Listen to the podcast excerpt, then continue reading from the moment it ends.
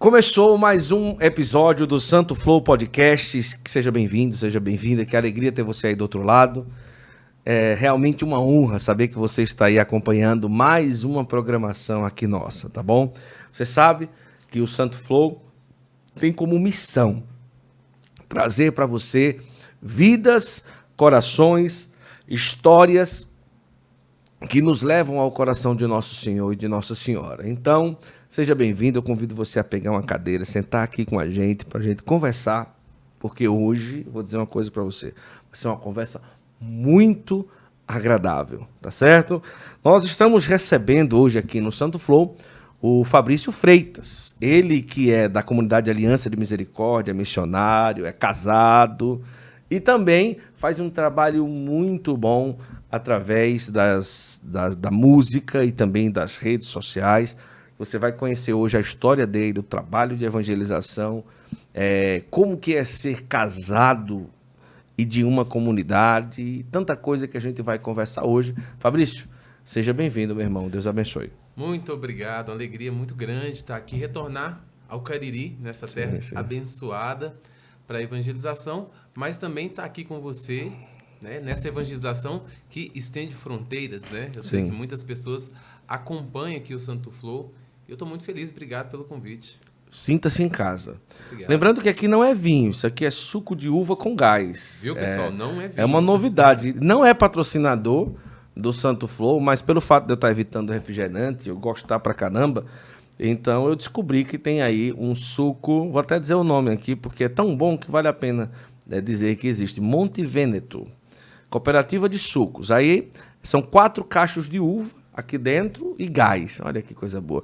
Ah, mas eles não são patrocinadores, não. Poderia ser, né? Poderia. Poderia, né? Se gostou, né? Pode entrar em contato. é um produto vegano, 100% uva. E é uma delícia. Não tem álcool, muito bom mesmo. E a gente ajuda aí lubrificando aqui as cordas vocais.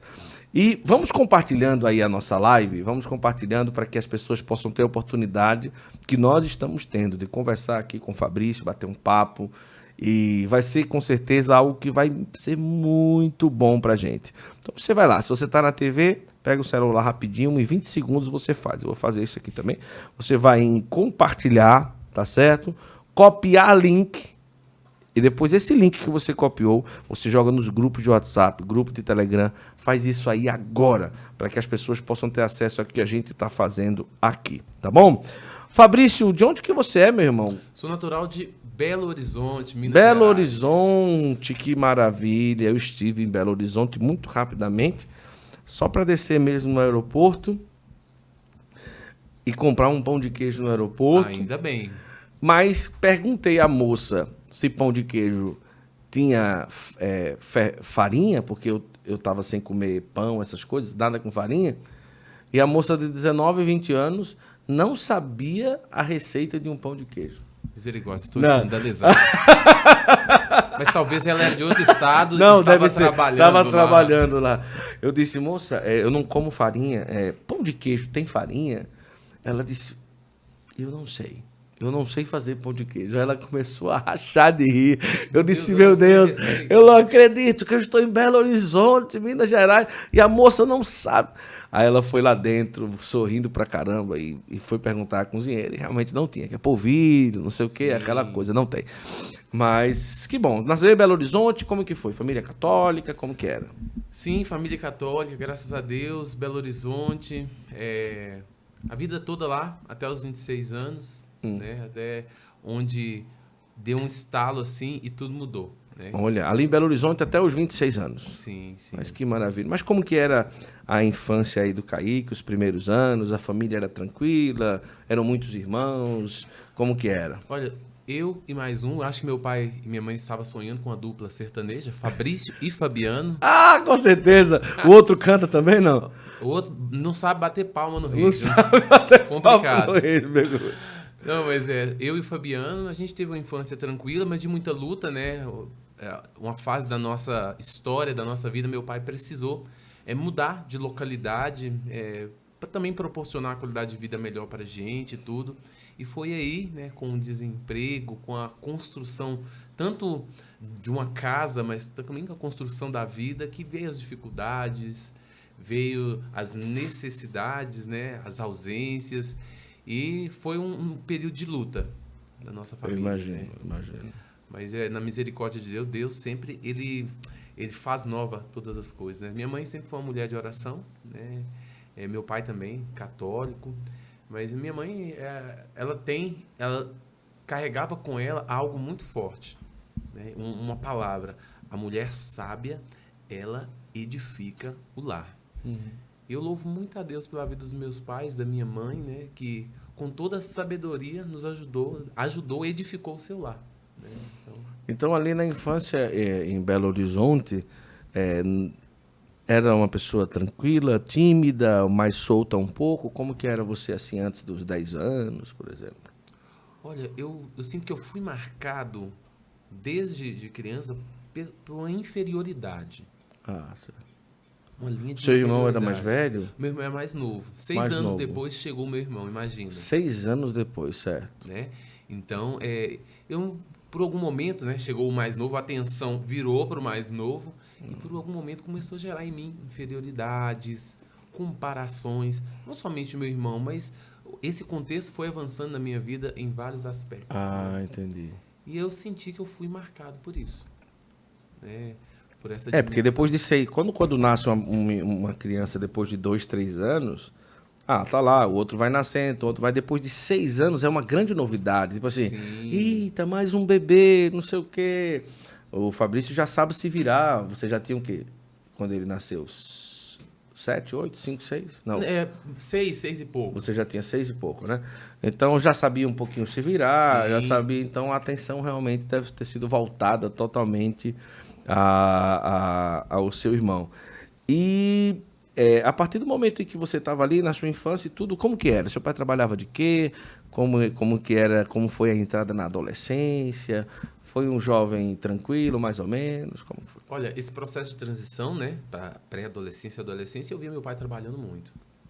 Meu pai, ele já trabalhou com, era dono de bar, né? Você ajudava no bar, não? Eu era o entregador de marmita. Ah, de marmita. Te, é, o, é o... Quando fala bar, não é bar só de cerveja, de cachaça, é de almoço também.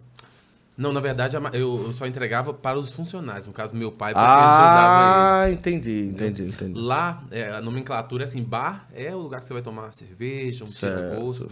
É mercado, mercadinho, certo, já, já, sim, é, sim, sim. encontra mais coisas, né?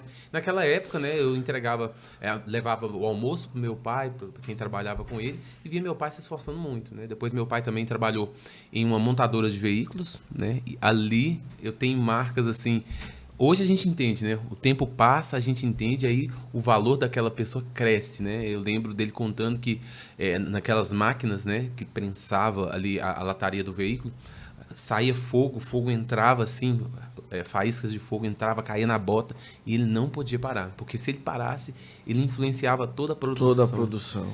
Nossa, eu lembrava disso, hoje eu lembro disso, né? E dá até um uma comoção assim de uma pessoa que lutou muito por nós, pela, pela minha família, né? Então, foi marcado por ver meu pai assim, trabalhador, né?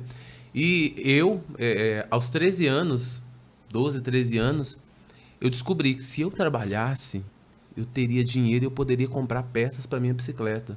Ah. Ali eu descobri a América, gente. América? Eu vou arrumar minha bicicleta, eu vou trabalhar e comecei a trabalhar ajudante de, de, de pedreiro, é, tudo que aparecia assim que gerava um, um, um dinheirinho assim, eu pegava para quê? Para poder já eu não entendia isso, mas ali eu já criava uma certa autonomia. Sempre fui uma pessoa tranquila. Na minha adolescência eu tive várias oportunidades ruins, mas eu posso dizer, te afirmar com toda certeza hoje, sabe?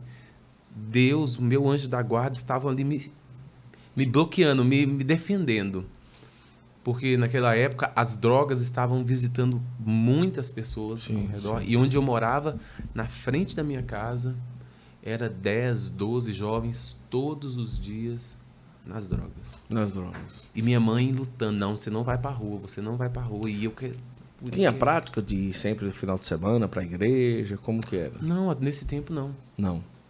Sabe aquele complexo de inferioridade? Eu, eu sentia que se eu chegasse no local, as pessoas iam ficar olhando para mim e, e ia ficar me julgando. Mesmo as pessoas sim, não me sim, conhecendo. Sim. Então eu era muito tímido nessa questão de, de ir nos locais, de ir na igreja eu não, não ia. Então era uma pessoa assim, né? É, é, muito na, era muito na minha. Olha só. É, é, falar isso hoje é até difícil, né? Porque eu, pelo trabalho que É, eu faço. você dança, pula, canta, canta, swingueira, tem Ah, umas músicas agora de swingueira, Tem de a- a tudo, louvadeira aquela aí. louvadeira, aquela coisa, eu disse, Jesus. Mas era, Deus fez uma transformação. Nesse período, minha prima, tinha uma prima que ela começou a par- participar de um grupo de jovens da Aliança, no meu Sim, bairro. Aliança de Misericórdia, ela, o, o meu bairro, lá em Belo Horizonte, eh, depois da sua fundação, foi uma das primeiras locais, dos primeiros locais que ela alcançou fazendo esse encontro querigmático. Ah, tá. Hoje está ali Itacum. Naquela época era Éfata, né? Naquela época, para dizer que já faz um tempão, meu filho. É, e aí ela insistiu comigo por várias vezes para fazer esse momento. fazer esse encontro. Eu falei, não, fiquei imaginando tanto de gente jovem. Mas você conseguiu ajeitar sua bicicleta? Você Ah. conseguia trabalhar para isso? Era, uma- era a meta de vida ali, ajeitar a Gente, bicicleta. ajeitar a bicicleta. Mas a meta mudou rapidamente. Ajeitava, desajeitava, ajeitava, desajeitava, A ajeitava. meta mudou, ô, Guto, porque meu pai, quando eu tinha 13 anos, ele me, me ensinou a dirigir. Não acredito. E aí? Aí, aí mudou a meta, A né? meta era comprar o carro. A meta era juntar dinheiro que eu precisava tirar essa carteira logo, só que faltava muito tempo. Carteira é só com 18 anos. Meu Deus do céu. Aí foi- mudou o foco, né? E gostava muito de dirigir. Como que era a sua convivência com seu irmão na adolescência e tudo? Olha, meu irmão é uma pessoa muito tranquila. Mas pensa numa pessoa tranquila. Eleva por dois aí que você vai ter o resultado. Meu irmão é, muito tranquilo. muito Mineiro ao quadrado. Ele, não, ele é a representação do mineiro. Ele é muito tranquilo. Nossa, eu vou fazer uma brincadeira às vezes com o pessoal. fala, Ele é tão tranquilo. Você fala, você tá pegando fogo, vamos correr daquele. É. Fogo, né? Fogo. Então vamos, né? Ele vai É muito tranquilo, não tem problema. Eu e meu pai, a gente é meio agitado, meio desesperado. Meu irmão é muito tranquilo. Ele, na- relacionamento com ele foi sempre muito bom. Na verdade, o, é, é, o Fabiano, eu, assim, eu posso dizer que eu sou a motivação, né, pro Fabiano ter vindo. Porque eu falo, pedia à minha mãe, eu quero um irmãozinho e tal. E aí minha mãe via eu chamando o filho da, da vizinha de irmão. Eu fui no médico, o médico perguntou, você tem irmão? Eu tenho, o Diego. Ah. Diego era o menino louro do olho azul. Meu irmão. É, mas era tanta vontade, né? de ter um irmão que eu adotei ele como meu irmão. Aí, seis anos depois, eles me deram o Fabiano, uma benção. Ele é. sempre, sempre tivemos uma amizade muito grande. Tem a briga de irmão. Claro, normal. Mas foi marcada assim, porque um sempre ajudou na construção da vida do outro. Né? Naquela época que eu, que eu trabalhava, o Fabiano veio sempre contribuir com, a- com a vida dele, como um irmão mesmo, como um parceiro mesmo. E hoje, eu na vida missionária, o Fabiano, assim, é um auxílio para mim em todas as áreas. Pode Quando o imaginar. cara é jovem, sei lá, 15, 16, 17, alguma coisa tem na cabeça. Geralmente não é ser missionário de uma comunidade. Não é não, Normalmente tá? nunca é. E eu vou te falar sobre isso, não é não. Normalmente nunca é. Mas o que é que você pensava assim? Ah, eu quero ser da polícia, eu quero ser cantor, eu quero ser, eh, sei lá, esportista. O que é que você pensava quando estava ali nessa época?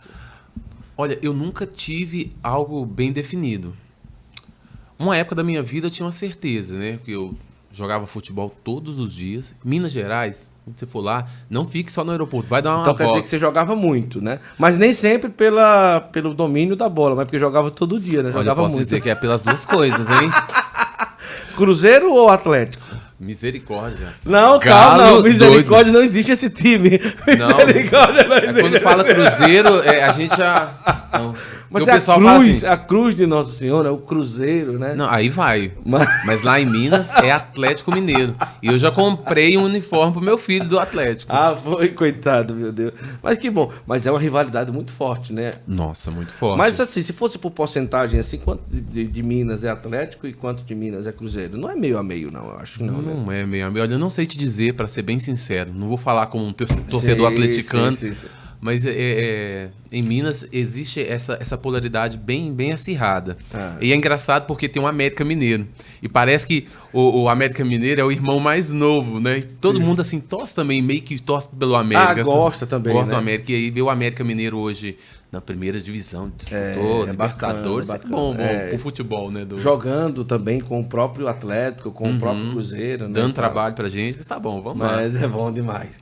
Mas é bom, mas o, não, mas é tão forte o Atlético que teve um dos presidentes aí que são, é, hoje é um político muito forte lá, né? É Calil, né? Calil assim. foi prefeito. Foi prefeito e agora se candidatou para alguma coisa, ou foi Concorreu governador. a concorreu. governador A e- governador, mas não deu certo. Não deu certo. Pois é, mas aí pra você ver a força que tem um time né, de futebol né, na, na- no estado, né?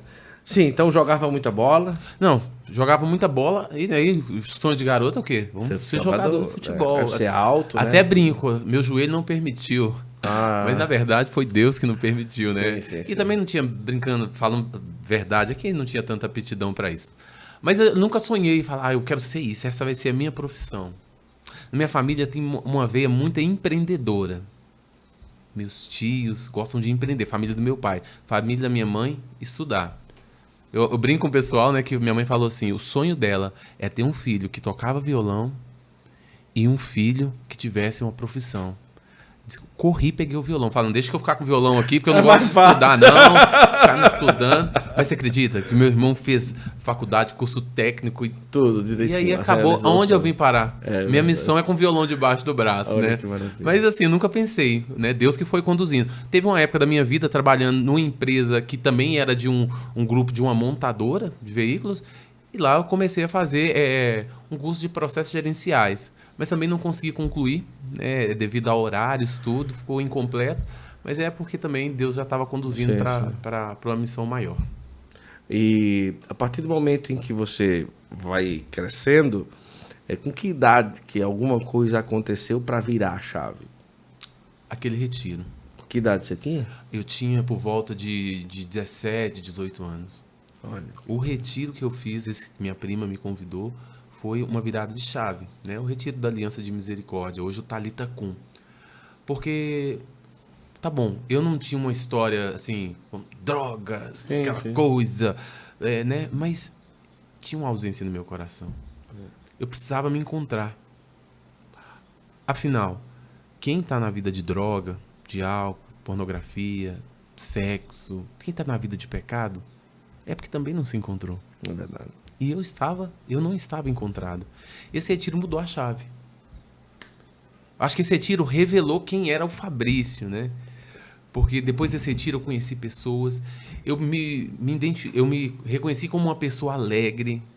Onde eu estava, a gente conversava com as pessoas, não era aquela pessoa retraída, Sim, sim. mas me ajudou a sair, né? Teve um momento muito forte com Maria lá. Todo o retiro é muito bonito, não vou dar spoiler Não pode aqui, dizer, porque não até hoje é, é, é, é um encontro que não pode dizer o que acontece. um segredo. né? Mas quando você escutar aí na sua cidade ou perto, Talita com arrume, armala e vá, porque Só vai. só vai, para você ver o que é a potência que é. Muito bom, muito bom mesmo. Depois eu comecei a participar desse, desse grupo. E aí, Guto, todo final do ano a gente faz uma missão no centro de São Paulo, chama Missão Talita Cum, que é uma grande missão. O Brasil, onde tem um movimento de aliança, ia para São Paulo para realizar essa missão. E eu fui, primeira vez em São Paulo. E chuva, a gente molhava cantando Jesus te ama de manhã, de tarde, de noite, evangelizando dentro dos ônibus, na Praça da Sé, todos os locais. E aí, esse estalo veio mais forte. Agora eu vou te falar da vida missionária, tá bom? Sim, sim. Esse estalo veio forte. Conhece a banda Dominus? Claro. Já viu falar? O Léo, toda a turma. Tava tendo um show da banda Dominus no Vale do Ayangabaú. E o ritmo da banda Dominus, Que é não- mineira. que é mineira, não te permite ficar parado. São Não, músicas não. de muita alegria. E os dançarinos, então, daquela época, Nossa, era coisa top. Os caras eram top. E no meio do show, eu estava parado, um poste. E a banda Dominus cantando: Vou abrir meu coração, buscar as coisas do Senhor, deixar fluir em mim a alegria deste amor. E dentro do meu coração, algumas perguntas. E se você fosse missionário? Uhum. E se você vivesse essa vida inteiramente? E começou aquele borbulhar aquele tanto de perguntas no momento de um show, de uma banda, de uma música de muita alegria.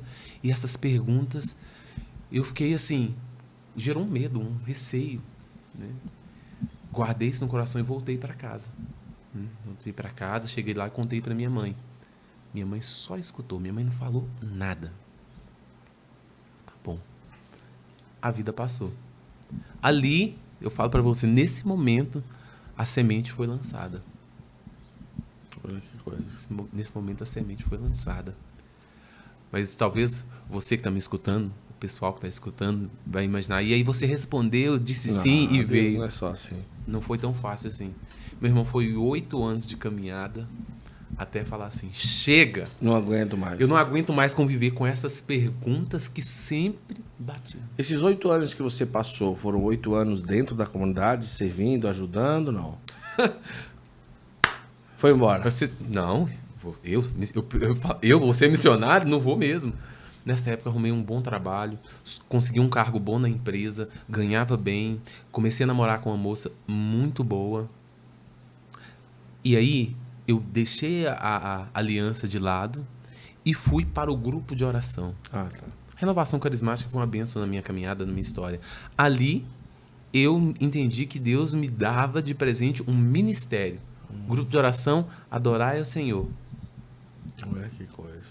E, ô, ô, Guto, as coisas de Deus são tão. São, os detalhes são tão bonitos porque a palavra, né? A palavra que regia o grupo de oração, o Espírito do Senhor está sobre mim. Olha só.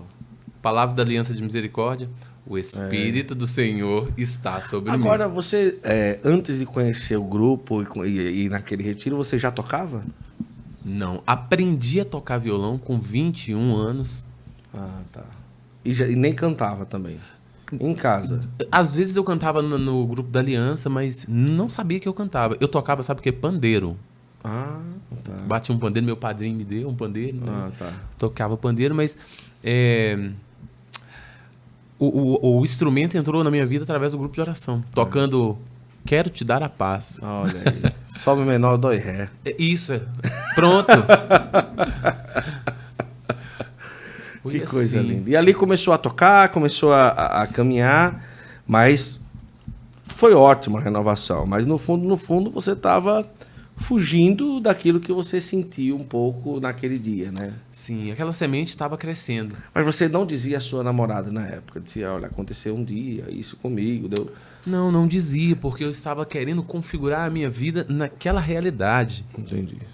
Só que não havia compatibilidade, entendeu? Por mais que você tentava, a renovação é uma bênção, salva a vida de muitas pessoas, traz muitas pessoas para Deus, mas é algo diferente do carisma da misericórdia. É. E eu queria viver o carisma da misericórdia dentro de um grupo de oração.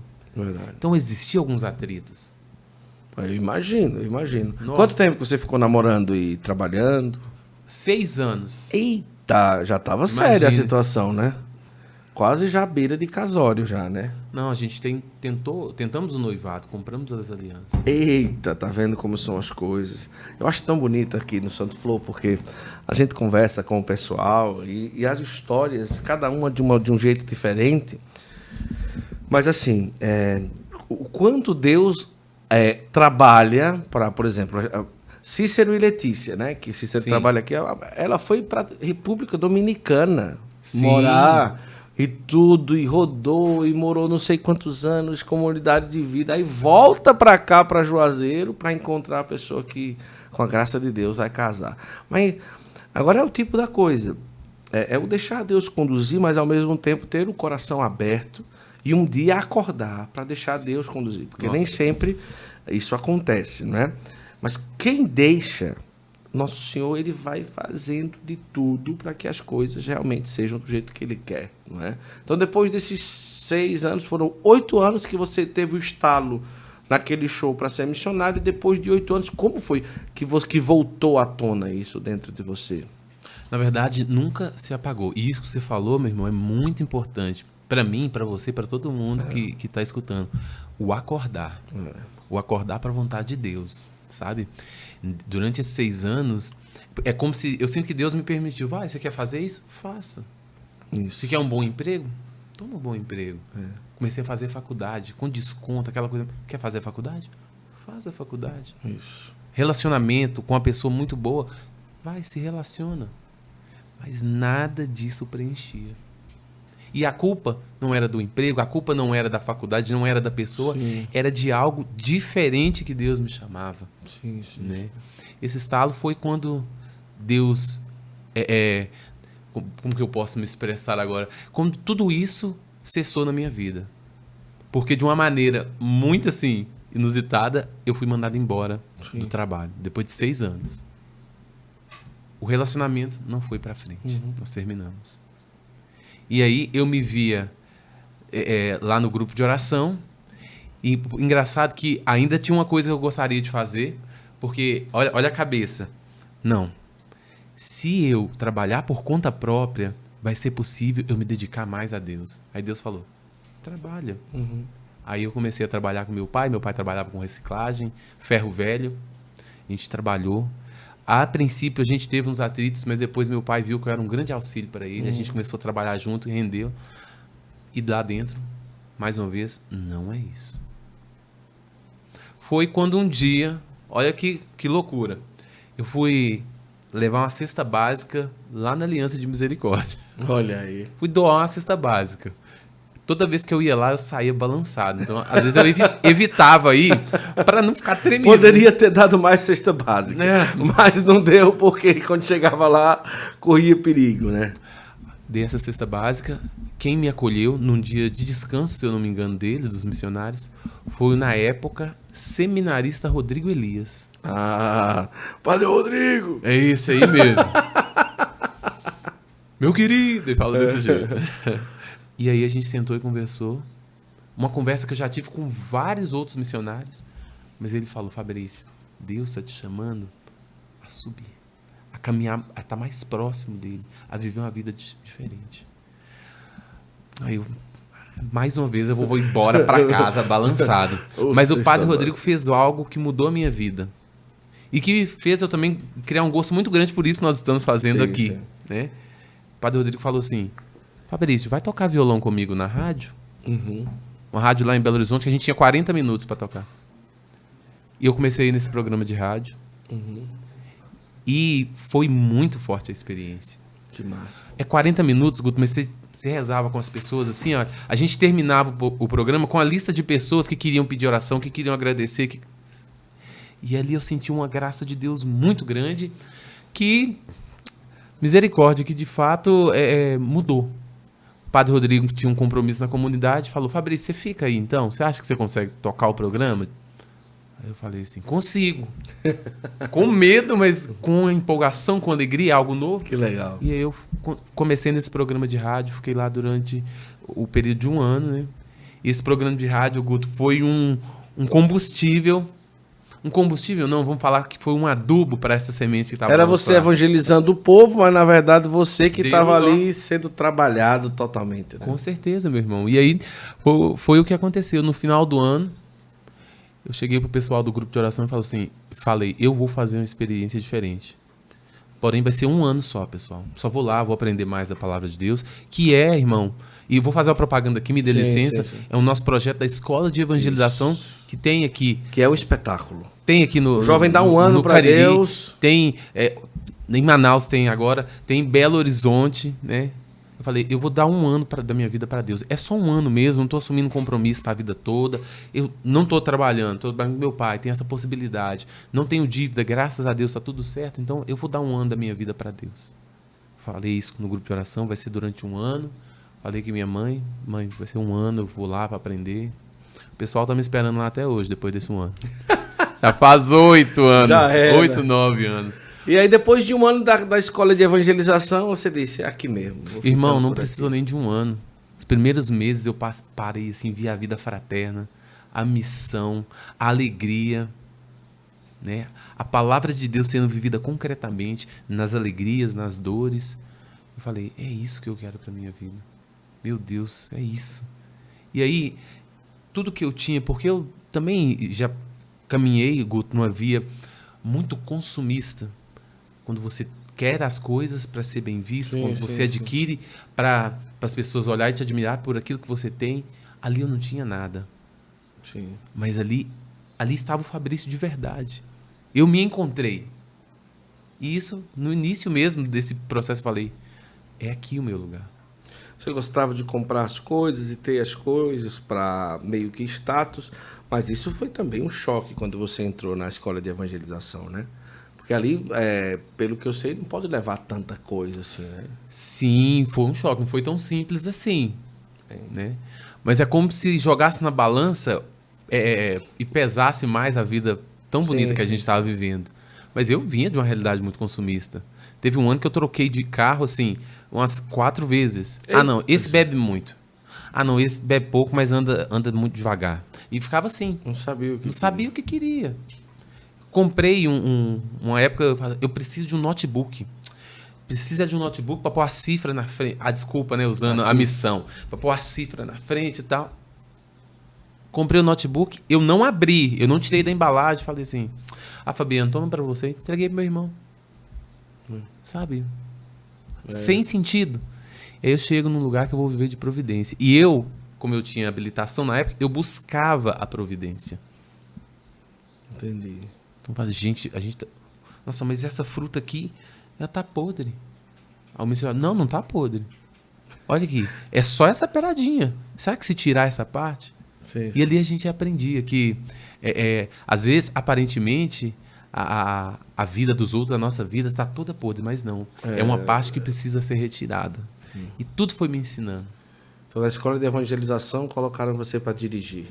Eu tenho uma história que Você vai, O pessoal gosta, né? Eu sinto um temor. Um dia, é, é, eu estava no, nos transportes, estava acontecendo nosso encontro Talita Cum. Sim. Época da Jornada Mundial aqui no Brasil, 2013. A nossa Kombi, carinhosamente eu apelidei, apelidei de Catarina. Catarina estava toda adesivada. Arquidiocese de Belo Horizonte, é, Jornada Mundial. E aí falaram assim, e na hora de começar o encontro, faltando ali 20, meia hora, 20 minutos, meia hora, falaram assim, Fabrício, precisa buscar uma jovem lá, que isso aqui e tal. Eu falei, gente, mas eu, vou- eu não posso sair daqui, eu vou animar o encontro aqui agora. Não, só tem você, tem que ir. Aí eu pensei assim, tá bom, eu vou, mas eu vou, eu vou correr. E eu tenho eu sempre tive essa, essa deficiência, essa debilidade. Às vezes o, o pé é um pouquinho pesado, mas eu já estou me convertendo, graças a Deus. Ainda mais quando tem filho, né? Você É se converte verdade, bastante. É, é. Irmão, peguei essa Kombi e fui, ó. Na ida, assim, percurso ali de, de 15, 20 minutos, eu fiz em 10 minutos. E na volta, a mesma coisa, vim correndo. Só que na volta, meu irmão, tinha um carro buzinando atrás de mim. Eu falei, "C- esse cara é doido, tá querendo me passar, eu nessa pressa, então vamos ver se ele vai me passar. Reduzi uma marcha, corri mais ainda, tal. aqui. Cheguei em casa, quando eu passei a mão no violão para dar a primeira nota, eu vejo o bispo entrando dentro de casa. Bispo auxiliar da Arquidiocese de Belo Horizonte. Não tinha um missionário, uma alma viva dos missionários estava em casa, porque estavam em retiro. Eu falei, gente, mas ninguém falou que o bispo ia vir. Eu pensei, não, vamos acolher o bispo, né?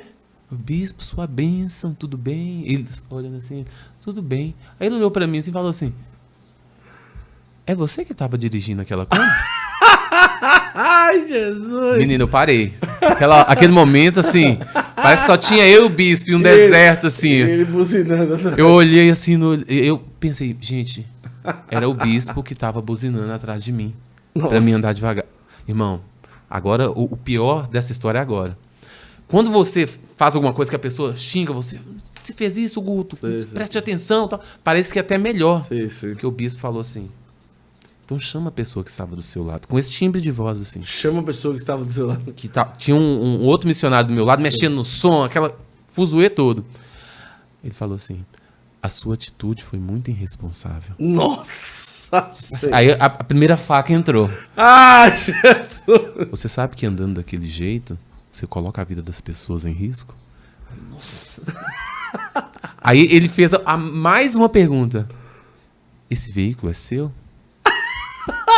Está escrito Arquidiocese de Belo Horizonte nesse veículo. Ai, Jesus! Gente, cada palavra. Só que naquele momento, o- o- eu não sei o que que. Por que, que eu fui abrir a boca? Eu falei assim, é porque a gente tava atrasado. Pior. Aí, ele- aí ele finalizou. O seu atraso pode tirar vidas. Nossa! Deu as costas e foi embora. Nossa! Naquele momento eu falei assim, eu não vou. Esse foi um dos momentos que eu falei, eu não vou continuar. Não quero ser mais. Eu tô prejudicando a comunidade. Eu sou, eu sou um destruidor de comunidade, sou um destruidor de carisma. O bispo vai Não. mandar fechar a casa aqui. E aí depois os missionários chegaram. Os missionários chegaram rindo.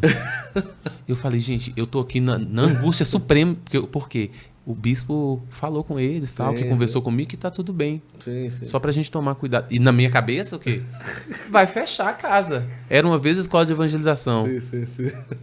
E aí, Nossa, me- que loucura. hein? e aí os missionários foram na mesma linha. Fabrício, a gente não vai te advertir, não vai te fazer nada. A gente quer que você crie Nem precisa mais, né, cara? Né, também? E vai falar mais o quê, né? Ah, agora nós vamos te matar aqui, nós vamos te Nossa. colocar na Inquisição. Não, vamos botar quente aqui. Não, não tem mal o que fazer, né? Nossa, mas foi experiências assim na escola de evangelização. Top. Agora, é, deu pra animar depois dessa?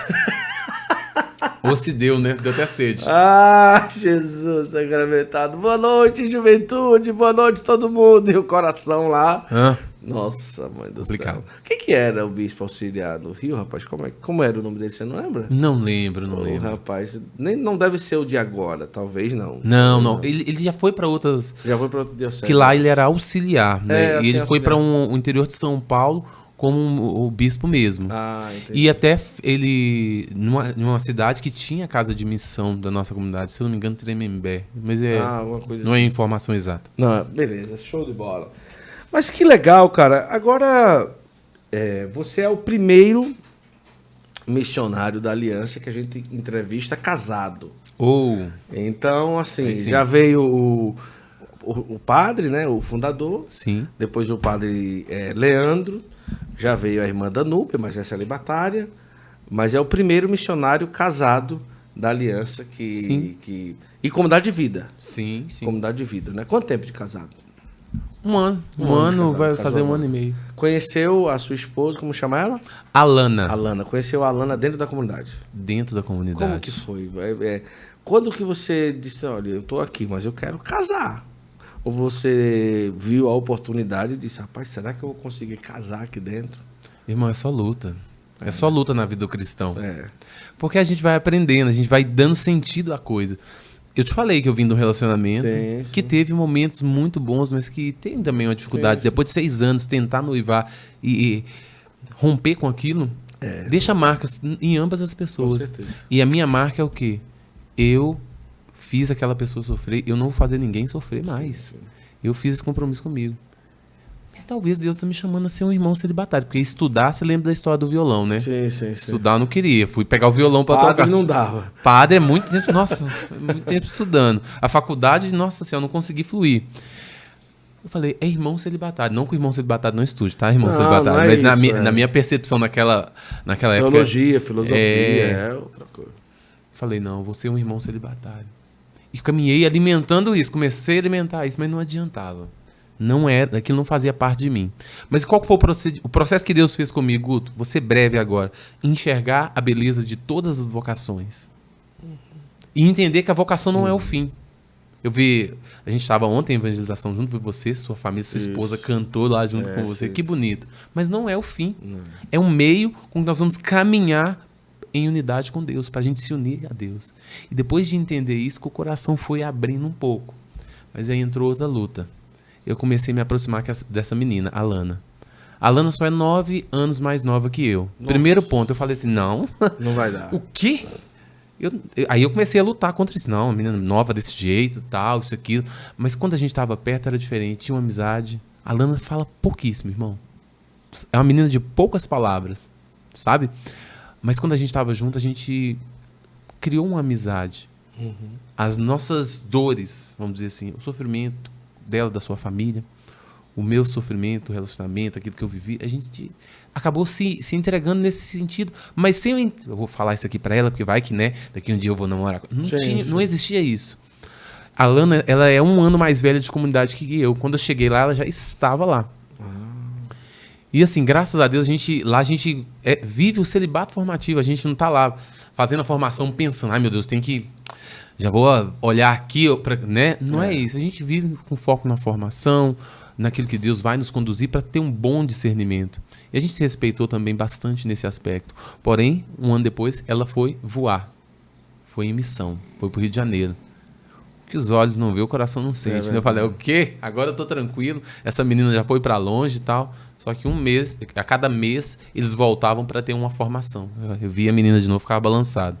Aí era esse 29 dias do mês, tranquila, via ela e ficava lá, oh meu Deus do céu. E percebia também algo recíproco.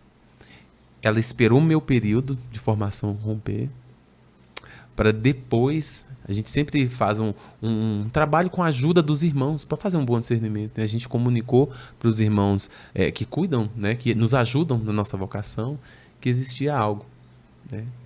E aí é, ela comunicou, né? É, falo isso, mas graças a Deus que ela teve essa iniciativa, porque eu estava com muito receio de fazer uma menina ainda nove anos mais nova que eu sofrer. Uhum. Né? Eu tinha isso no, no coração. E aí uma irmã de comunidade falou assim, Fabrício, não é sobre ela. Você precisa construir uma proximidade, uma amizade com uma pessoa e precisa também se desapegar disso. É algo novo que vocês estão vivendo aqui. Quem que você ter, teria coragem de construir uma amizade mais profunda hoje? E aí eu vi no meu vínculo, ela era a pessoa que saltou no meu uhum. coração. Respirei com muito medo, falei, tá bom, então vou pelo menos conversar mais, né? Porque eu fugia. Chegou uma época que eu falei, não, não. Era, era nítido que existia alguma coisa e eu sim, fugia. Sim, sim. Até que a gente começou a conversar tal. E um dia eu chamei ela. No, olha, numa missão Thalita, com a missão Thalita com marca, né? É. Marcou no chamado e marcou no. Chamei ela. E lá a gente coloca. É, é, se veste de, de artistas da misericórdia, pinta o rosto, vai dançar, vai mexer com o povo. E ela tava assim, pintada. Né? Toda, toda vestida lá na, na sua evangelização. A gente, na hora do almoço, a gente parou e foi conversar, né? Aí eu comecei a falar com ela, né? Mas você é muito nova, tal. Será que isso é de Deus, né? Tal. Aqui lá falou assim, olha, meu pai e minha mãe têm 10 anos de diferença um do outro e eles se dão bem, estão juntos até hoje. Me dando um exemplo de que é uhum. é possível, né? Sim, sim. E ela falou, olha, a gente precisa entender que se a gente se respeitar, essa coisa vai para frente. Se respeitar no que sentido? Entender que ela está em uma fase, eu estou em outra, mas a gente se ama e pode Sim. caminhar junto, né? Ela foi desconstruindo todos os meus argumentos superficiais, uhum. resumindo. E aí, a partir daquele momento, a gente começou a rezar junto, né? Rezar junto. E teve um fato também, brevemente eu conto para vocês, que foi um impulso. Né? Um sofrimento que nós vivemos na comunidade foi um impulso. Eu já eu fui vítima de um, um sequestro, vamos dizer assim. Né? Também, o Padre Leandro também foi aqui, rapaz junto com o Padre Pedro. Ah, não, eu tô dizendo que o Padre Leandro também foi lá naquela casa lá de Bar... Como é o nome? Onde, onde fica. Onde hoje é o Padre Antônio Maria, meu Deus do céu, eu esqueci lá. Jacareí. Jacareí, isso mesmo. Jacareí, o Padre Leandro. Mas como que foi o seu? Nossa. Ah, meu filho, a vida do cristão, né? É. Acho que o pessoal vai olhar lá do outro lado e vai dizer, eu não vou pra essa comunidade, não. Não, gente, já é, é o segundo. Calma, calma, tranquilo. Sequestrado lá dentro. Não, não pode ficar tranquilo, gente. Não é sempre, não é sempre. Não é sempre, né? Não, é, não, não é não sempre. É, sempre. é mais benção do que sequestro. Ah! É Deus purificando alguns. Só os que precisam ser purificados que passam. É, não, mas como que foi isso? Não, mas é, peraí, você está numa comunidade que cuida de drogado, que, que vai para Cracolândia, que cuida de. que, que evangeliza as prostitutas, os, aqui, os que são alcoólatras. Então, alguma coisa pode acontecer. É todo dia, e principalmente quando se fala de capital, né? Sim. Por exemplo, aqui, aqui em Barbalha é mais tranquilo, é mais evangelização, é tudo mais nesse sentido, né? Mas tem também a Casa dos Irmãos lá em cima, é, que é o sítio, né? Então, mas como que foi o seu caso? E é engraçado, olha que, que, que coisa. A gente fica com medo, né? Os pais, principalmente. Quando os filhos vão pra comunidade, vai Sim. fazer pastoral de rua. Gente, na pastoral de rua é o lugar que a gente tá mais em tá segurança. Tá, é verdade, tá mais seguro, é verdade. Guto, eu já dormi na rua que o irmão de rua ficou acordado a noite toda. Velando. Velando por nós. E saiu de manhã e trouxe salgado de doação na rua. Olha só. E essa situação do sequestro, a gente estava. Eu estava levando o Padre Pedro para o aeroporto. Ele tinha missão em Manaus. A gente celebrou sete horas numa igreja, fomos lá e falamos, vamos tomar um café antes, a gente para em algum local tal. E aí foi. E a gente estava numa van da nossa comunidade. Eu era responsável pela manutenção dos veículos. Dias atrás, preciso contar isso, a gente trocou os pneus. Né? E o carro tava com um barulho estranho. Aí entrou uma coincidência que, ai, misericórdia. Passou um carro do nosso lado, o cara falou assim: Ei, amigo, tem um ferro no seu pneu. Toma cuidado, pode rasgar. Valeu. E foi embora. Na hora eu lembrei, gente, comprei quatro pneus, eu sei o preço. Uhum. E tá com barulho mesmo. Há dias tá um barulho estranho. Vou parar para ver. Que eu parei para ver, parou outro carro, falou, oh, a gente, nós somos mecânicos. É, se Nossa, aproximou. Não acredito. Se aproximou outro carro, falou: Olha, é o seguinte, fica na boa, entra no carro de lá, fica na boa, tal, isso aqui. Entrou com a gente no carro. E aí foi a, nós num, num carro, né? Mandou a gente fechar o olho. E o, a van do lado. Eu escutava o barulho da van, né? Os caras, fica de boa, fica de boa, que isso aqui vai dar tudo certo. Fecha o olho, fecha o olho e tal. Aquela coisa toda. E aí eles foram saber quem estava, quem que eles estavam levando. Aí que foi um momento muito. Nossa, um momento muito diferente. Porque quando ele, eles descobriram, os sequestradores estavam levando um missionário e um padre, meio que a consciência dele fez assim, ó, vup. Ele gritava com o cara que estava dirigindo a van quando parava no sinal: O maluco aqui é padre, o outro é missionário, o maluco aqui é padre, velho. E aí eles ficaram em choque, né? Porque existe um respeito. É, sim, sim. Só que ele começou a atacar o padre. Você é aquele tipo de padre que abusa de criancinhas? Nossa. Eu vou falar para você, a minha mãe é evangélica, tal, o padre, amém, glória a Deus, tal. O padre também bem sábio naquele momento, ele falou: "Não, a gente, nós somos de uma nova comunidade, gente, o Fabrício está aqui, ele é missionário também, tal, isso aquilo". Aí ele fala, aí ele começou a se justificar. Sabe, padre, por que, que eu tô nessa vida? Porque esse país não dá oportunidade para esse presidiário, começou a se justificar ali. Né? E aí, assim. Começou a se confessar. É quase uma confissão. né? Eu, quer que eu desça do carro pra ficar mais à vontade? Eu posso descer. É, eu não posso escutar a confissão, né? Eu dar absolvição pra ele. Sim, mas vai lá. Nos levou pra. É, aquele, é aquela cena do jornal, sabe? Jornal da tarde que passa as notícias. Sim, sim, sim. Você, eu tava vendo isso. Nos levou pra um, um, um, um prédio, não era abandonado, tinha moradores. E a gente ficou lá o dia todo. O dia todo? O dia todo. Saímos de casa às seis horas, seis e pouco. É, Ele perdeu o voo, o padre? Perdeu o voo. E aí, o que aconteceu? O voo era de manhã. O pessoal lá de Manaus foi buscar o padre. O padre não chegou em Manaus. O Fabrício não chegou em casa com o carro. É. Aí o pessoal de Manaus ligou, né? Eu não cheguei, o pessoal preocupado ligava para mim, fora de área. Ligava pro padre, fora de área. Aí o pessoal... O Fabrício, após que ele saiu, esqueceu de avisar. E o pessoal lá preocupado. E o padre que não chegou aqui? Se falaram. Ah, o padre não chegou aqui e tal. Conferiram na lista de embarque, o padre não tinha embarcado. Não tinha embarcado. O Fabrício não chegou em casa. Começaram a procurar nos noticiários algum acidente, alguma coisa do tipo. E aí entenderam que algo diferente estava acontecendo. De fato, eles queriam só o carro. A gente não passou por nenhuma violência, né? Querendo não psicologicamente, ah, a gente tá foi violentado, mas é, eram não... quantos rapazes? Era um, uma quadrilha bem organizada. Eu posso contar ali cerca de quatro, cinco. Olha. Levaram um carro, tal. Deixou. A gente foi em um veículo, depois de ir embora foi em outro veículo. É, mas é, não teve violência. Tinha um lá que, assim, engraçado, né? Ele, ele vinha no quarto e falava assim: Olha, o que a gente quer a gente já tem, fiquem tranquilos, tá bom? A gente vai, vai liberar vocês. Aí o outro chegou, e sua carteira? O que, que tem na sua carteira? Eu falei, eu acho que tem 20 reais e meus documentos tal. Ele falou, não, a gente vai devolver para vocês. Devolveram a mala do padre com os livros, devolveram nossos, nossos documentos, né? Agora o carro Tchau. foi embora. Né? Que não era o mais importante, né? Sim. Por volta das 5 horas, nos pegaram é, e nos levaram, fechamos o mesmo para cima. Ali era o momento de terror para mim, Guto. Porque eles poderiam parar o carro em algum uma, um local e queima de arquivo, queima de informação, né? É. E aí, o olho fechado, eu percebia assim que a gente estava passando em um local iluminado, aí eu ficava tranquilo. E era asfaltado, eu sentia isso, né? Quando a gente dirige, a gente tem essa percepção. Porém, é, pegou uma rodovia. E rodovia, rodovia, rodovia. Nos deixaram na rodovia Fernão Dias, por volta de 17h30, né? É, que é a rodovia que dá acesso a Belo Horizonte e falou: desce do carro e não olha para trás. Não olha. A gente desceu, não olhou para trás. Eu desci, dei uns 20 passos, bati meu joelho no chão e falei: obrigado, Jesus, pela é. vida. Graças a Deus a gente está vivo, a gente está bem.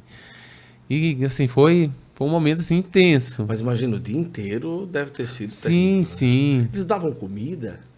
Dava, mas que é. você acha que a gente conseguiria? Eu acho que nem água nós tomamos. Nem água atenção, né? Assim, ficou. O que vocês conversavam, assim, você e o padre? Você se confessou com o padre? Não, não me confessei. Ah, ah deveria ter aproveitado. Mas o padre, padre. não estava na situação de atender a confissão de ninguém. Ó, oh. padre, padre, vamos aproveitar, porque se eu morrer, o senhor tá aqui, né? Se, né? Não, o padre. Não confessou. No, no cativeiro, vamos dizer assim, Sim. o padre estava mais, é, vamos dizer assim, estava sofrendo mais. Eu, quando entrava no carro, que eu sofria bastante. Ah, entendi. Porque eu não. Não é, sabia pra onde estava sendo é, eu tava, ali eu, porque na casa ali eu percebi que não ia acontecer nada. Pela situação e tal. Tinha uma mulher com a criança em casa. Esse rapaz que vinha, olhava como a gente tava, Uma perguntava. mulher com família ali. É, uma família. Tipo Minha Casa Minha Vida, sabe? Ah, entendi. prédios. Aí eu falei, não, aqui, eu acho que eles não vão fazer nada com a gente aqui. Oferecia comida, conversava, vinha, olhava. Tava, o ambiente estava tranquilo. Só que o padre, eu acho que ele ficou muito tenso nesse momento. A minha tensão era quando entrava no carro. Quando, Meu Deus, para onde que eu tô indo, né? Aí. Que coisa, rapaz. É isso daí, mas. Agora imagina, era, era madrugada quando vocês saíram, 5 e meia da manhã? Não, a gente saiu 5 e meia da, da tarde. Da tarde, ah, entendi. Então, a gente caminhou dia- até num posto de gasolina, ligam, o padre ligou pra irmã dele e aí vieram buscar a gente. Ah, tá. Mas vocês foram liberados 5 e meia da tarde. Sim, sim. Vocês saíram pro aeroporto Seis e pouco da manhã. da manhã. Olha, imagina, né? Olha lá, tá, tem uma coisa no seu pneu. Aí para, já tem outro atrás esperando. Não, gente, organizadíssimo. Sem violência, sem mostrar arma, sem... Só aqui, ó, na palavra. Sem arma? Sem arma. Não, Pa- eles deveriam ter, né? Mas. É, mas eu não quis pagar pra ver, né? É Nem... verdade. E é uma coisa incrível, né, Guto? Porque quando eles se aproximaram, eu estava debaixo da van, eu tinha a possibilidade de correr pro meio da avenida, sabe? Mas na hora que ele falou, levanta e vai, eu levantei e fui, mas assim. Fui. Parece que não era eu, é, parece que eu estava sendo conduzido. Mas era um choque, né? Também é um choque, uma coisa Ah, eu não sei, não sei. E dou até graças a Deus por isso, porque imagina se eu tivesse fugido, É. levava o padre. Poderia ser algo pior, né? Mas eu contei isso por quê? Porque quando eu cheguei em casa, nessa, nessa época eu estava num período de oração no- com, a, com a Lana, pra gente dar um início no caminho, fazer uma coisa bonita e tal, né? Aí ela também, e ela sabe onde que ela estava em missão? Hum. Em Manaus, Eita. onde que o padre ia chegar. Então, imagina, ela deve ter ficado aflita. Nossa. Nem começou a namorar, já ficou viúva. Aí é, ela me ligou, né, chorando, tadinho e tal. E ela- a gente conversou um pouco, falei que eu tava bem, isso, aquilo e tal. E aí, depois desse dia, né, a gente sentiu, parece que isso potencializou Sim, o, sim, o nosso, o que existia entre nós, a admiração, amor, cuidado. E aí, depois daquele dia, a gente deu o passo para fazer o caminho de namoro que a comunidade nos propunha na época. Uhum. A gente fez esse caminho. Olha que lindo. Aí estão casados há um ano. É um ano, um ano e meio. Eu não sou muito bom com data, misericórdia. Mas já tem filhos? Fomos presenteados. Olha que benção. Graças a Deus. A gente, depois de casado, a gente deu um tempo, né? Eu gosto de ver cada período assim, sabe? A- Degustar. A gente casou, a gente reformou a nossa casinha lá na comunidade, que a, gente, que a comunidade cedeu, né? A gente reformou essa casinha. É, E aí chegou um momento que ela falou que ela queria, ela queria um neném, né? Queria um filho. Aí a gente começou a tentar. A gente faz, faz o método Billings, que é uma benção, né? Eu acho que já convido quem é casado aí é, é, a estudar sobre isso, que é um, um método natural, não é de contracepção, né? Mas é um método de planejamento familiar. Muito bonito. A gente fez e batata. Primeira vez não deu, ficou triste, gente. Aí é, todo mundo ficou meio músculo nessa casa.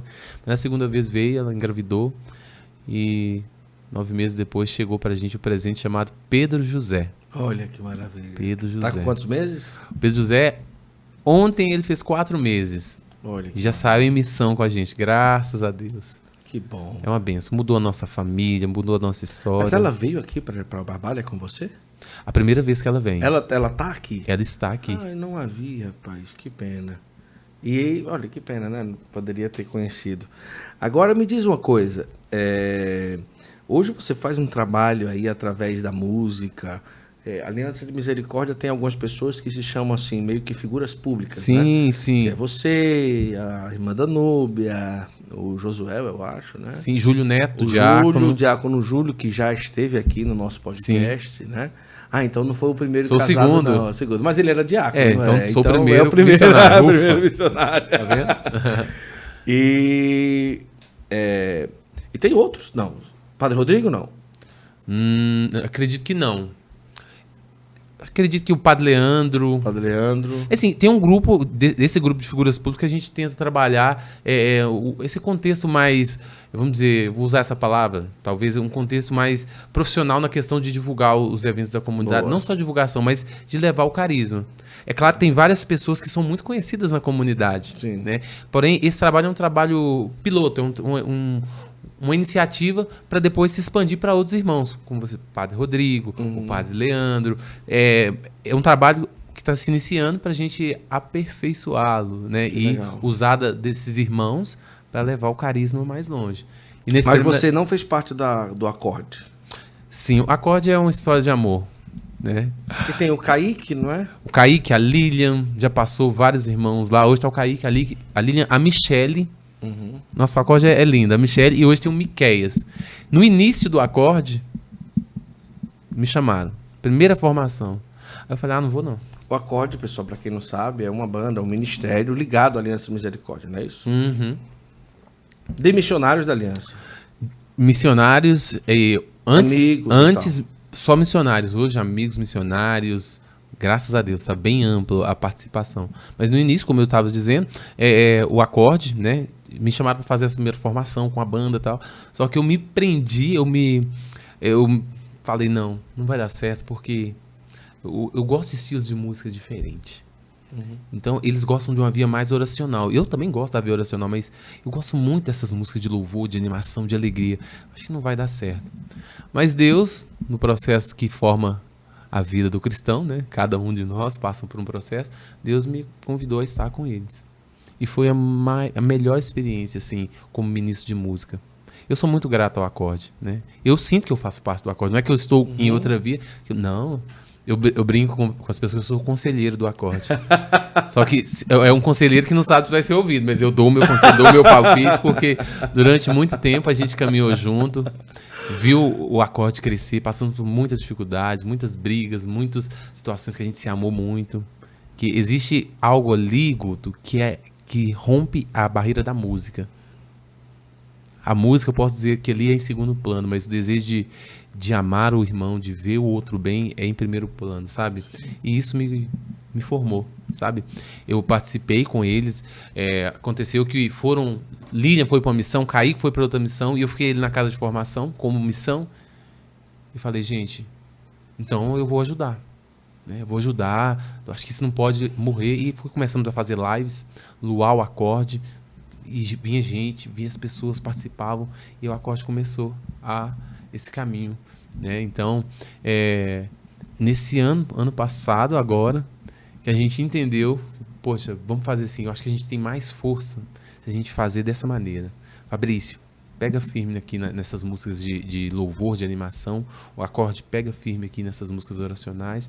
Aí a gente redesenhou os as pessoas que, que estão presentes na banda, os vocalistas, né? Porque a banda, o, o pessoal que toca, os instrumentistas, já, Sim, já nos sim. acompanha. Nossa, é uma história muito bonita, né? Tem um, um rapaz lá, o Matheus, que chegou para tocar com a gente, tinha 13 É, anos. eu, eu já ouvi falar sobre ele. Já. Hoje é nosso produtor. Uhum. O Felipe fez um voluntariado e nunca nos abandonou. O Vinícius, o baterista, mesma coisa. Sempre participou da comunidade e está com a gente. E depois um presente que a gente ganhou no meio do caminho, chamado Josimar, né, que é o tecladista, né? Então, foi um caminho muito bonito. Né? Foi um caminho muito bonito. E nesse ano a gente viu isso. Aí a gente começou a rezar, irmão, para não substituir Fabrício e substituir as, porque não é, não é substituição. É cada um encontrar o teu lugar, né? Olha que coisa mais bonita. Michele, de Barbacena. Michele, quando o acorde começou, a Michele ficava escutando as músicas em áudio de WhatsApp, porque a gente não tinha gravado. Sim, não tinha gravado Gravada, aqui, ó. Gravava um áudio de WhatsApp e a comunidade toda tinha acesso a essas músicas. Era assim, porque era algo do carisma, era algo que falava da misericórdia, todo mundo se identificou. E a Michele lá em Barbacena, Minas Gerais, escutava isso. Né? A Michele escutou o, o, o, o acorde. Anos depois foi chamada, fez uma experiência na Dom Bosco. Eu estava na Dom Bosco. Quando eu vi a Michele, o meu desejo era pegar ele. Vamos, Michele, agora, tem que ser agora. Mas Deus também precisava percorrer um caminho com ela. Anos depois, né, nesse processo que a gente viveu, gente, eu acho que chegou a hora da Michelle estar com a gente.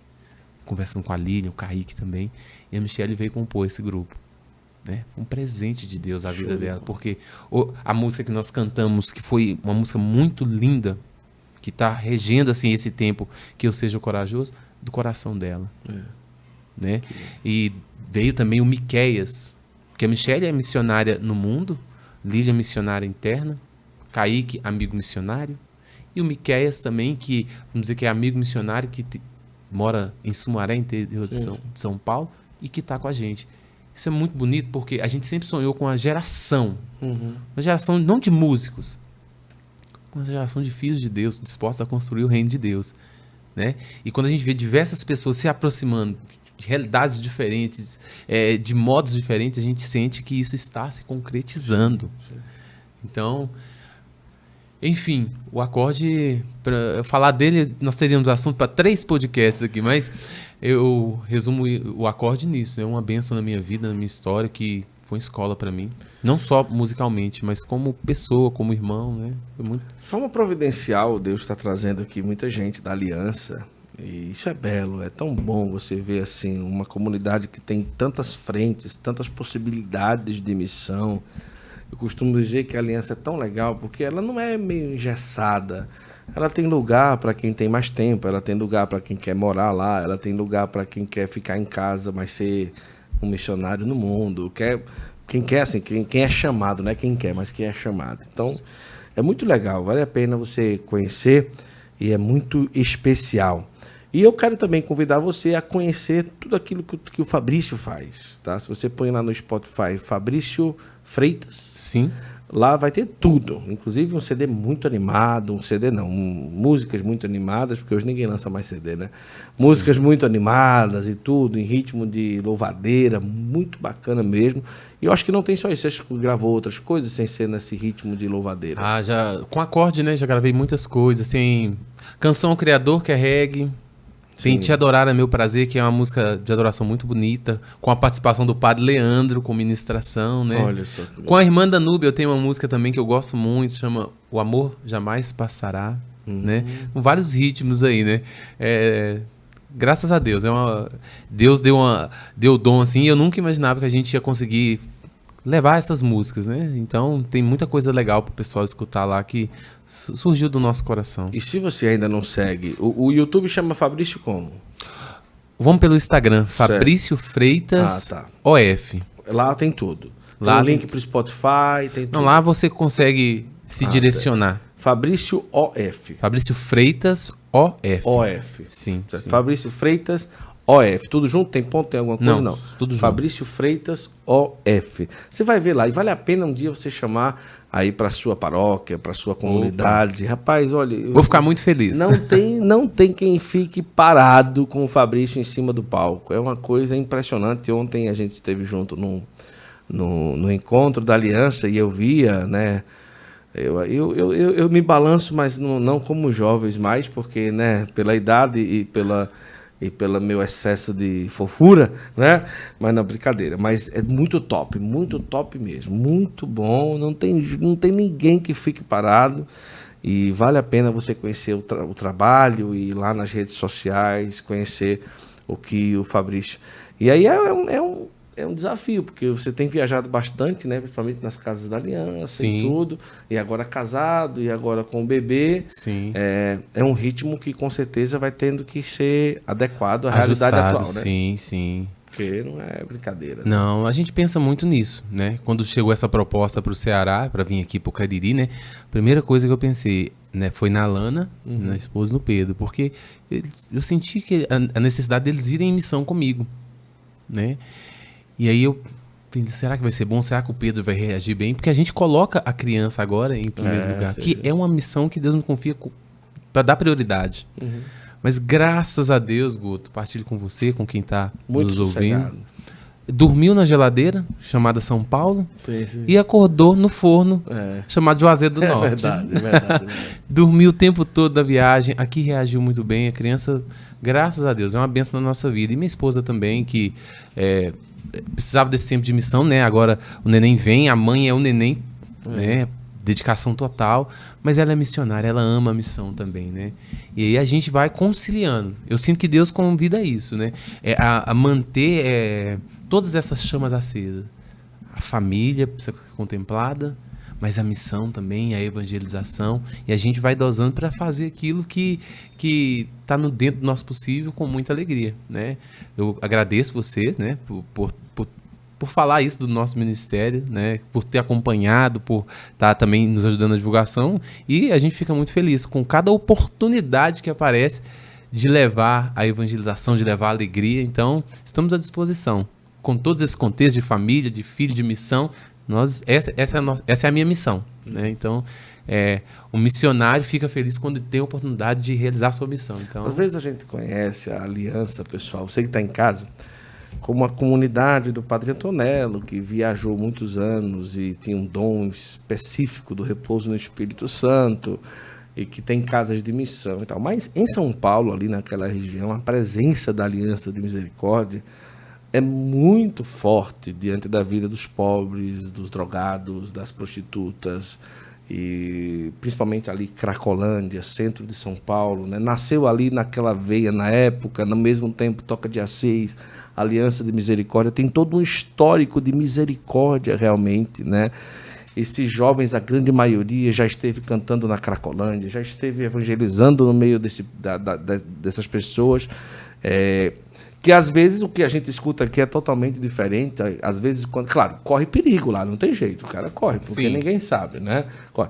Mas a maioria das vezes são protegidos, são pessoas, são eles respeitam os missionários e tudo. Então, a aliança ela tem uma presença muito forte nesse sentido de restauração do carisma da misericórdia e, e, isso é muito belo, né? Agora é que de uma certa forma, de um tempo para cá, essa parte de artística, né, vem sendo é, olhada de uma forma mais forte, mais Sim. e tudo.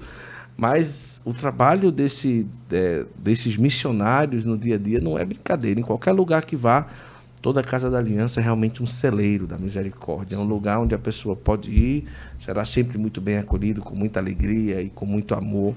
Isso é uma coisa belíssima, belíssima. Vale a pena é, conhecer, com certeza. Fabrício, muito obrigado pela sua presença Eu aqui no Santo Foi uma conversa muito boa, muito boa. Muito. Original, porque uma história é, diferente e também um processo diferente até chegar a, ao seu casamento. E um abraço para a Lana. Eu não tive a oportunidade de conhecê-la ontem, né, lá no encontro. Porém, mande um abraço sim, e sim. a gente vai se ver mais por aí, se Deus quiser. Ah, se Deus quiser. Quando for em São Paulo, tem portas abertas Qual casa? Que, qual, que lugar que vocês moram? É, Hoje... na, é, no mesmo complexo do Diácono Júlio, não? Sim, é a fraternidade dos, dos casais. A fraternidade ah. Cenáculo tá. Taipas, que é composta ah, Taipas, tá, pelos casais. Ah, entendi. Tá, não fui ainda. O Diácono Júlio não me. É, não, brincadeira. Olha. não, não é isso, não. Fui até o Botuquara. Então falta chegar ainda aonde, aonde moram os casais. Sim, é bem pertinho. É bem, bem pertinho ali, né? Bem... A gente sempre ali tem um apoio muito forte numa casa ali em Pirituba, que é perto, né? Bem pertinho Sim. ali. E às vezes também na Casa Verde, também, que é, não é longe também. Sim, então, sim. um ou outro ali. Qualquer dia a gente se encontra por lá. Com certeza. Muito obrigado. Deus abençoe. Olha, você que está aí, não deixa de jeito nenhum é, de é, acompanhar o Fabrício. Agora eu tenho um recadinho muito importante para você, agora no final do Santo Flow, que é falar sobre o Revera Vit. É uma grande revolução que acontece através do resveratrol. É, não é por esse motivo, mas o resveratrol é uma molécula encontrada na uva tá certo? Que é conhecido como a molécula da longevidade. Cuidado com a pele, sinais de expressão, rugas, olheira. Realmente, é, no Reveravit você encontra o resveratrol, que é a molécula da longevidade. Vai encontrar também o ácido hialurônico, que tem aí todo um, um trabalho nessa questão das linhas de expressão.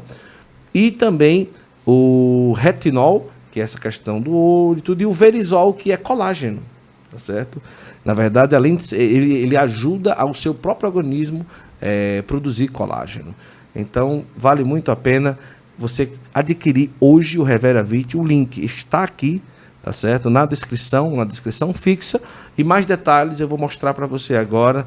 E é um grande parceiro aqui do Santo Flow, que vale muito a pena você conhecer. Você fica com um recadinho e a gente volta, se Deus quiser, é, amanhã com a nossa programação que você já conhece do Santo Flow. Deus abençoe.